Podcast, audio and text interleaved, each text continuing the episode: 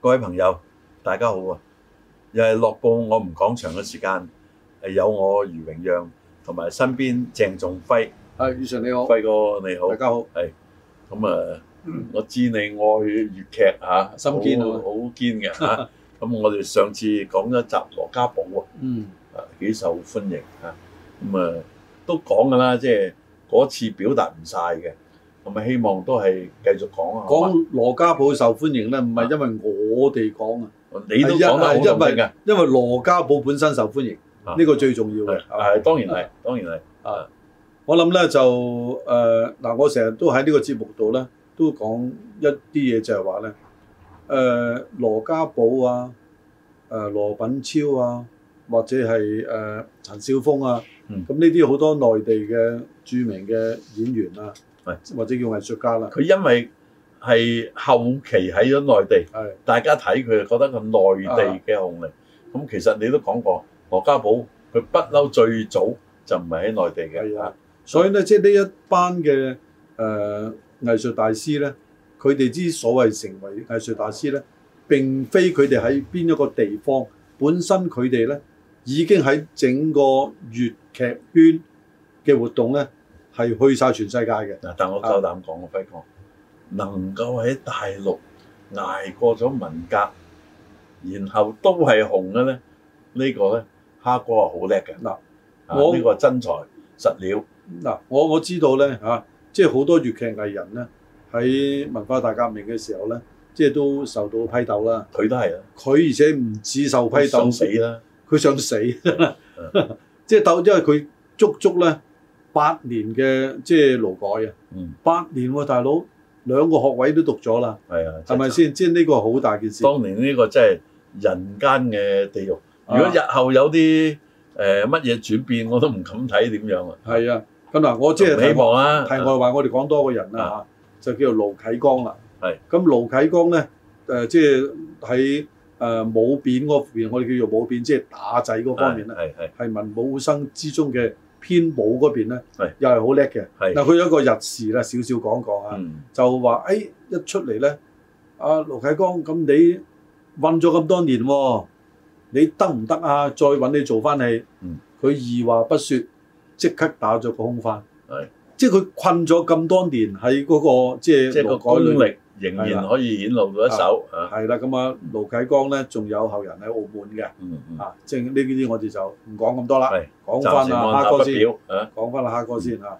咁咧就 我諗咧羅家寶咧受人歡迎啦。嗱，我哋即係都睇到啦，佢叫做平民老官啊嗯。至於平民老官咧，我哋可以睇，即係有兩派人冇架子啦啊，，即係唔係最重要冇架子，同埋咧誒佢嘅唱腔，你想學佢唱咧好容易。容易啊兩個人啦，係一個就係佢啦，一個就係老馬啦係。咁如果你話學院派嗰啲，即係或者佢唔係學院，但係比較即係難上口嘅咧，就係陳少峰嗰類啦。係咁你又好難學到佢唱嘢嘅啊，因為佢個音域非常之廣嗯，運運腔就好誒、呃、優勢。嗯咁所以咧，羅家寶受人歡迎咧，最重要一樣嘢咧，你日日啲人都為佢做緊宣傳，嗯，啊你日日都愛我心堅，咁喺街度通街都愛我心堅。有個牧羊龍女啊，呢 係啦個咧我當年細個澳門都聽到嘅。啊，唔係木頭龍女啊，唔係啊 咁亦都你睇啦，嗱唱交道呢支曲係咪啊難唱啊？係唱飛分飛燕係咪？係，晚晚卡拉 OK 都好容易唱啊，唔同嘅。所以咧，即係呢啲咧，佢平民化得嚟咧，內內唱咗你就覺得，即係好似我哋睇電視一樣，你覺得睇睇下，咦呢、個藝員咧，好似同你好好熟喎，其實佢佢唔知道你存在，因為但但係你你知道佢日日存在，你知道佢存在，佢啊即係近咗之後，大家即係嗰、個、呃、接近咗，或者喺個尤其是喺個藝術上，你日日都唱緊佢首歌係。啊，你唔係唱歌嘅人又好，尤其是唱歌嘅更加厲害啦。係你當咗佢即係叫做啊無聲師傅咁嘅。以前有啊，有位朋友嘅太太，嗯佢喺電視做一個廣告，因為舊底咧歡樂今宵廣告係現場做嘅，嗯即係佢整起個手勢，係即係三毫啊，三毛子子啫小姐包括係講呢個電視書啊，同玉泉汽水啊。係係咁嗰位朋友嘅太太就係心心女士啦。係係咁好深入民間，我一講三毫子，就諗到佢嘅。係啊，所以咧，即係誒、呃、羅家寶咧，佢本人咧，佢做戲嗱，我哋講翻一出戲叫做《三難新郎》。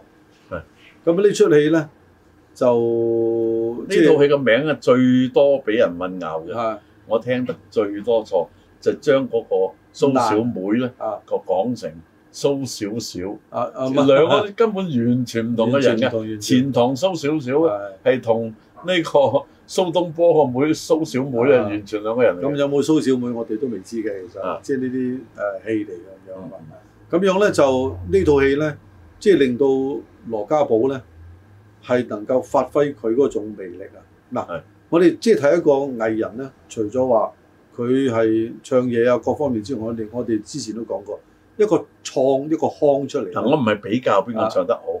我絕對認為咧，如果我聽咧翻聽咧，因為一定係唔止聽過一次嘅，我就會聽羅家寶嘅《蘇小妹三難新郎》，而我都聽過陳少峰唱嘅，啊係完全都唔係嗰種韻味嚇，啊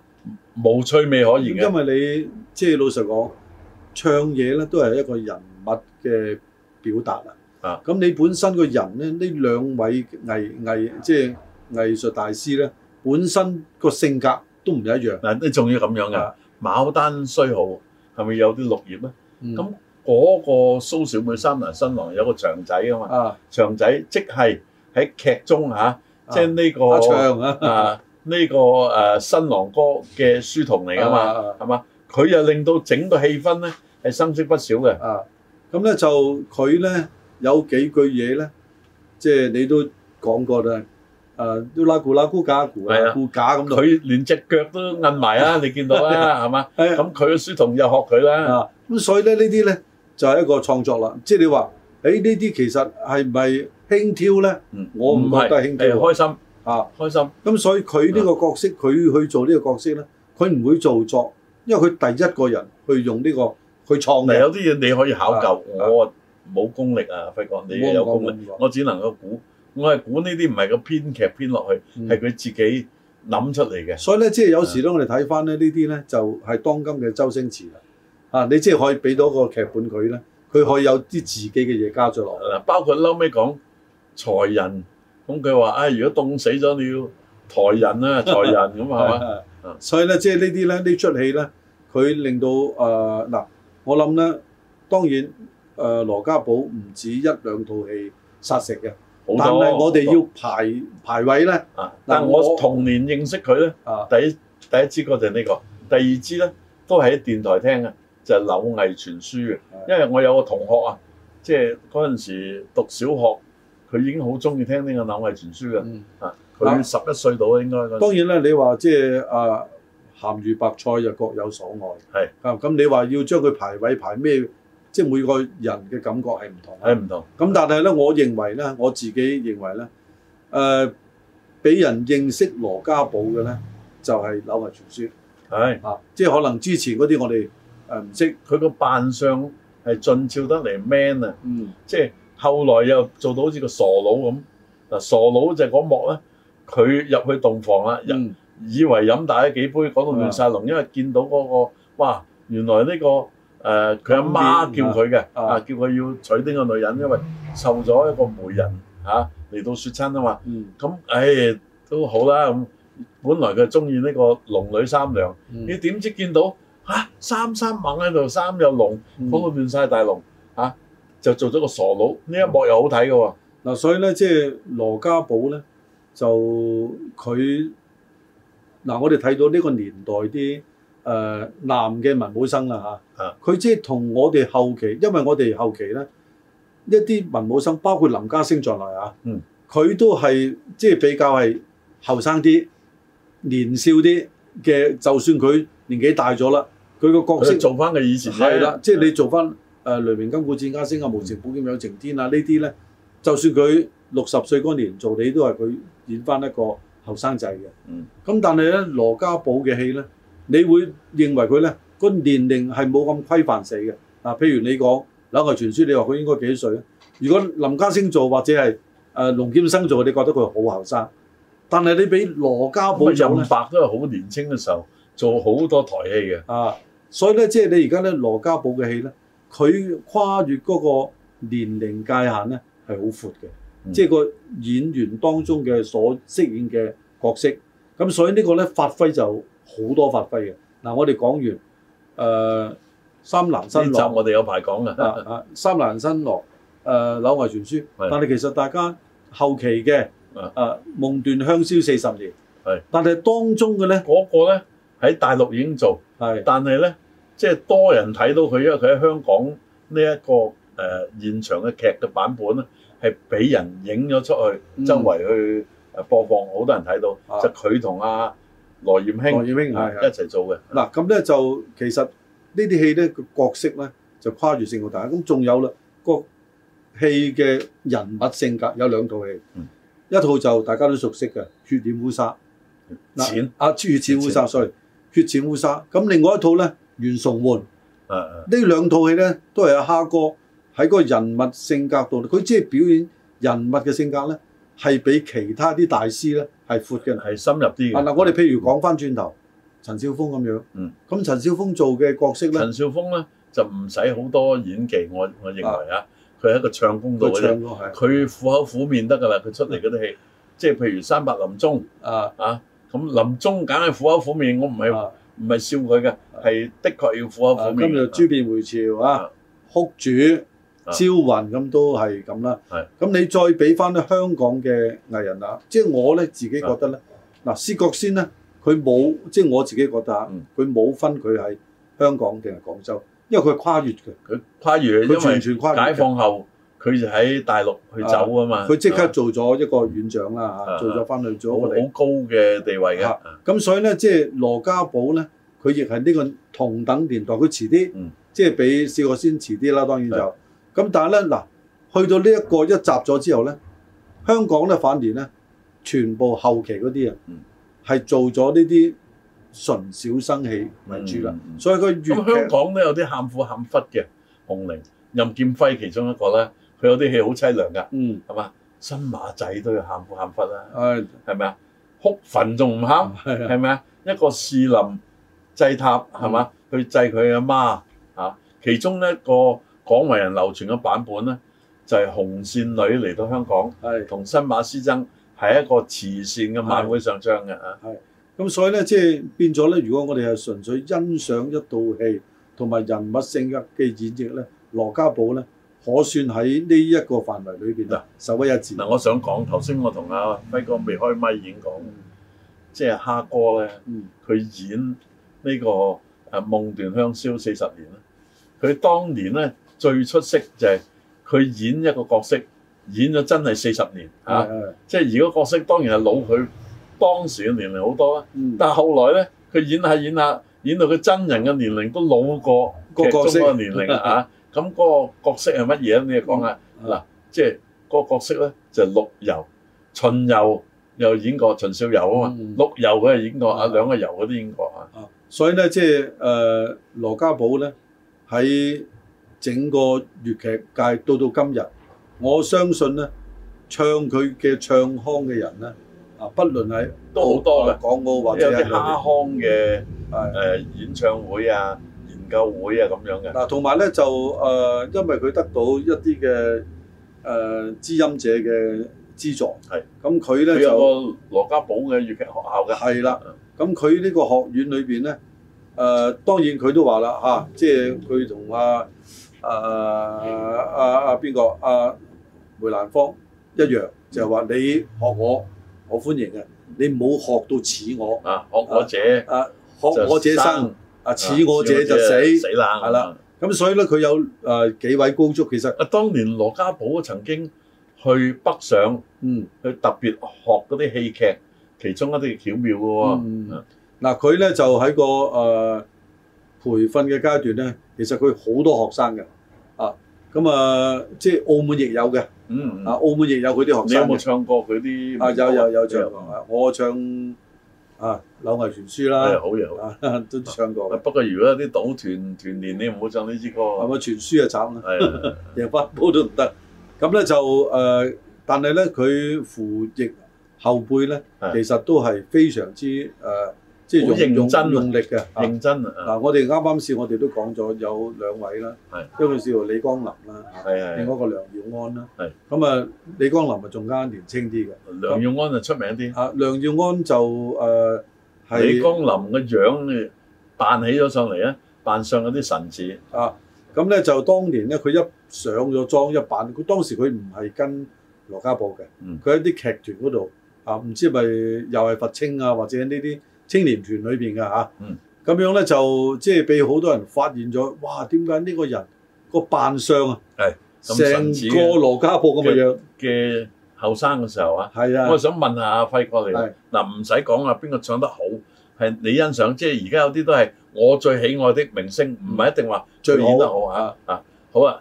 羅家寶分別同林小群、林錦平、李寶瑩嗰三位一齊合唱係多嘅，嗯。當然仲有其他，其他我唔問啦。你比較中意羅家寶同邊位拍檔啊，呢？先嗰入三為位啊主啊，絕對先入為主，一定係林少雲。係咪啊？係啦啊，咁咧即係因為佢同阿李寶瑩合唱嘅曲咧，啊嗱，即係一一個林小群就話啦，佢同佢先生咧，即係就冇乜點合唱呢個《柳毅傳書》嘅。咁後來都有合唱過啊啊，呢個呢林個先生就係白超雄。係係白超雄咧，以往咧就係誒省團，佢係都好阿有名氣嘅，阿阿羅品超嘅 B 角，係係。所以咧白超雄唱嘢咧係似羅品超啊都嘅同大家講講啦，啊，咩叫粵劇嘅 B 角同埋我以前講個戲軌左過嚟又有右過向左嘅咁啊，啊唔係 B 角唔係 B 角就唔係唔係話嗱，佢以前啊六柱制啊嚇，啊，陸小姐啊咁啊有啲係雙生雙蛋制係啊，係咁但係呢啲咧都係有分嘅，當然係右手邊排過去左手邊啦，係啊啊右手邊嗰啲又威啲嘅。咩叫 B 角咧？咁因為咧當時喺粵劇嘅表演咧，佢哋係你知廣東其實好大嘅啊，廣東啊大過大過澳洲嘅其實，即係個人口啊唔係講地啲。啊面積都大過葡萄牙 嘅，咁所以咧，佢哋巡迴，因為佢哋出名啊嗯，名演員咧，話佢哋巡迴一次咧，日做夜做，你真係做唔得咁多啊，你要唞一唞噶嘛嗯，或者你唔舒服噶嘛，係咁你唔舒服嗰陣咧，就有個 B 角啦啊係，即係大頂陸好上多你戲劇嘅，都有嘅。啊頂上你嘅就佢唔係包喎，括紅色娘子軍呢個啊芭蕾劇都有咁樣嘅。係因為佢演出個場數太多啊。嗯咁咧，即係有時去啲地方咧，誒、誒，即係老實講有，當然有啲係大細超啦，嗯咁有啲重要嘅阿 B 角唔會出嘅。嗯病都要阿 A 國出嘅係嘛？但係如果有啲地方唔係咁重要嘅説話咧，咁啊 B 國咧有時會定啊 A 嗯大嘅。誒、家都有個超字冇問題啦。我我唔知啊。啊羅品超、白超雄啊咁，大家有個超字。白超雄咧，佢做武戲咧，佢叫做靚仔將軍啊。嗯以往佢後生陣啊，佢同阿林小群兩位咧啊就係即係兩夫妻啦。係咁啲人咧都當時都話：喂，林小群你咁出名，你嫁嫁俾白超雄啊！即係佢始總終之等於有啲人話阿姐咁咯啊喎，咁啊俾阿羅家英咁啊，咯喎。咁啊，但係咧，我覺得咧，呢啲咧就唔可以咁樣去衡量。係啊，即係唔係話呢啲冇得門當戶對嘅啊？咁啊，你一定要嗰個出嗯名中嘅最意就中意啊係嘅。啊，曾幾何時啊，張智霖都幾慘㗎。嗯啲人話：，唉、你娶咗個靚靚靚靚，當時好有名啊嘛，係嘛？咁我哋翻翻我哋講嗰度，阿輝哥就對呢個血錢烏沙有啲誒、呃、體會到個劇情啊，係嘛？嗱，因為咧血戰烏沙拿就即係誒、呃如果大家熟悉中國戲曲咧，佢就原著並不來於粵劇嘅，係唔係廣東戲嚟係嘅，係啊，佢係河啊河南戲嚟嘅。啊豫劇啊豫劇叫做係啦啊，粵劇咧最出名有句叫常玉香，呢、個最出名㗎啦。嗯啊，咁啊而冇講佢。嗰套戲都係發生喺當地嘅，啊啊，咁咧所以咧呢套戲，即係我話劇情好重要，係即係有時我哋點解睇粵劇咧？我哋應該分幾個層次。第一個純粹娛樂，欣賞個娛樂啦。啊我覺得嗰套戲咧我都幾中意，嗯，即係我認為可以將佢做一個折子戲咧，就獻俾阿林鄭欣賞下都好。啊冇，喂你佢佢唔會血錢污晒嘅。啊咁你講講嗰套戲點樣咧？啊，佢呢套戲咧，即係我哋時間關係縮短佢，好簡單啊講，你慢慢係一個好矛盾、好矛盾啊嘅即係個戲嘅出個劇情。係一個清官定係糊塗咗啊啊，清好清官嘅人最後糊塗咗咧。係啦，佢係啦啊最後佢自己都要啊自行了斷啦。佢自己審審啊，審出嗰個原因啊。係因為啦，我睇個版本咧，就係、嗰套劇入邊啊，即係殺人嗰個係石堅，嗯，啊即係誒粵語長片做黃飛鴻對手個石堅啊。咁啊，原來啊判錯咗，話另外一個人殺人，啊，斬咗頭添。係。咁點收科咧？咁係嘛啊？所以咧，即係呢啲戲咧，佢嘅內容咧就係好好有爆炸性啊嗱，嘅。啊咁劇中你又講講啦，即係阿羅家寶點去收科咧？佢斬咗啲人喎，啊，佢自己誒、呃最後係死咗嘅，啊志敏係啊，係佢最後即係嗰呢個啲志敏咧就冇血腥嘅，啊佢最嬲尾嗰個鏡頭將嗰把刀係佢外父俾佢嘅上方寶劍啊架喺個頸度就咁啊不造型嘅山山象啦長㗎啦，啊咁佢將個太太有幾個版本嘅，一個版本就放逐，嗯一個版本就收監啊，嗯，咁佢演嗰個係收監嘅。因為咧唔想太多血腥啊，係，因為咧哦唔係張哲做導演啊嘛，因為咧嗱以往啲戲咧，即係大家所以咧呢個咧要係係誒即係解放之後喺內地先會有呢啲戲再重新做，係點解咧啊？粵劇咧一般嚟講咧唔會做啲咁慘嘅戲，因為好多時粵劇啊，佢哋係賀歲噶嘛。係咁你最出名嗰套戲就死咁多人，係咁你唔即係點搞咧？年初一去睇你到血殺，你點睇咧？係咪？咁所以咧，即係好多時有啲都有慘慘地，但係結尾又好翻啲嘅。咁咪全部戲都係㗎啊嗱，啊我我同你講，哦鳳竹燒殘淚未乾，又唔係全部，嗱，山伯就已經唔係㗎啦，啊，唔係唔係最嬲尾都可以做，最後尾化蝶啊，係啦。啊但係都係衰咗啦嘛。 我同你講啦，帝女花成日都係過年做㗎啦，係啊，成日都係賀歲㗎，啊咁但係佢點解帝女花嬲尾就上咗個天金係啦童玉女啊嘛啊，金童玉女又歸位咁樣啊？即係呢啲嘢即咧係。死變咗唔係凄涼啦，係啦係一個變化啊。啊，即係所以咧，即係誒、呃、當時你喺誒、呃、內地咧，佢哋就唔會有呢啲河水班。當時啊，而家一樣有咁呢集我哋講到超時㗎啦，啊，睇下揾個時間我哋講啲賀歲嘅嘢。好啊，又可以講翻羅家寶都得嘅。 OK，好。啊好，多謝。